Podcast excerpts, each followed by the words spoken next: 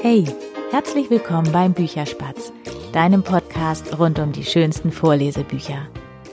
Ja, bevor ich zu dem Buch komme, ähm, über das ich heute gerne äh, sprechen möchte, möchte ich kurz was erzählen, ja, sozusagen in eigener Sache. Und zwar wird es ähm, demnächst eine kleine Änderung beim Bücherspatz geben. Ich mache das Ganze ja jetzt seit Ostern und es macht mir wahnsinnig viel Spaß und ich bekomme ganz, ganz tolle Rückmeldungen und Komplimente, wie gerne die Kinder den Geschichten zuhören. Und von einer Person habe ich die Rückmeldung bekommen, dass der Podcast was ist, was sie schon ganz, ganz lange für ihren Sohn gesucht hat. Und ähm, ja, es macht mir wahnsinnig viel Spaß. Es frisst aber auch deutlich mehr Zeit, als ich mir am Anfang ähm, vorgestellt habe.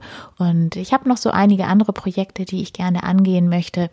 Mm, und deshalb wird es demnächst den Bücherspatz ähm, anstatt wöchentlich nur noch zwei wöchentlich geben. Ich hoffe sehr, dass ähm, du mir trotzdem treu bleibst und ähm, ja weiter dir die Buchvorstellung, die Interviews anhörst und deine Kinder auch weiterhin zuhören lässt, äh, wenn ich die Geschichten vorlese auch wenn es dann eben nur noch ähm, zwei Wochen Rhythmus ist.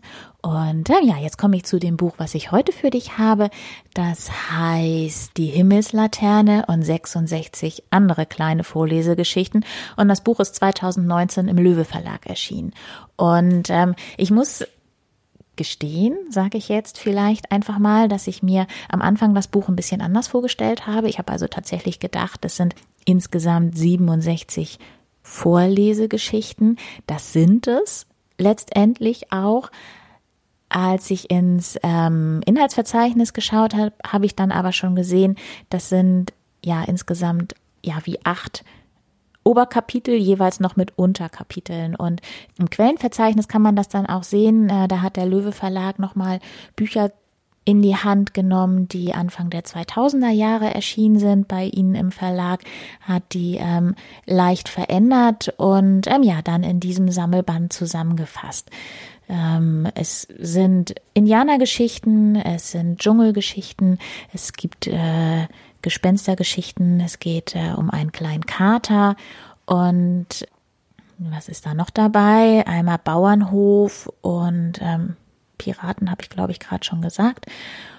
Und es ist jeweils so, dass es zu diesen ähm, einzelnen, ja, Obergeschichten, sage ich jetzt einfach mal, ähm, ja, dann immer noch zwischen sechs und zehn ähm, Unterkapitel gibt. Also, ne, also eine Geschichte zum Beispiel, die über den kleinen Kater ist noch unterteilt in, das muss ich gerade mal zählen, eins, zwei, drei, vier, fünf, sechs, sieben, acht, neun ähm, Geschichten oder beziehungsweise Kapitel und man kann eben auch jedes dieser Kapitel einzeln lesen. Das ist total schön gemacht. Also die sind auch in sich dann nochmal abgeschlossen, so dass sich dieses Buch wunderbar eignet, um ähm, abends auch einfach mal nur eine kurze Geschichte vorzulesen. Die liest man jeweils ja maximal zwei Minuten.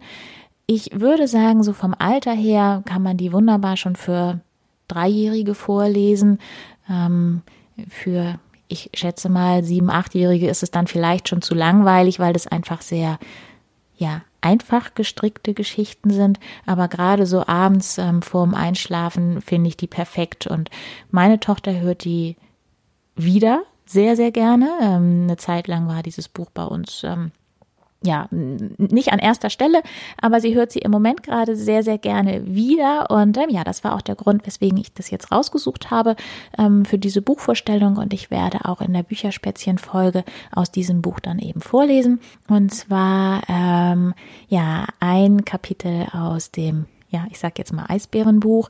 Dann habe ich ähm, dieses Buch Willst du mein Freund sein, kleiner Kater, ähm, was ich eben ja schon erwähnt habe, mit insgesamt neun Kapiteln ein bisschen abgekürzt ähm, vorlesen und ähm, ja, zum Abschluss dann noch die, wie ich finde, wunderschöne Geschichte, die Himmelslaterne, die kommt aus dem ähm, Buch ja, über die Indianergeschichten.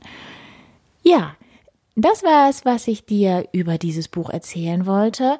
Ähm, da kann ich jetzt relativ wenig über Autoren und Illustratoren sagen, weil das eben einfach verschiedene sind.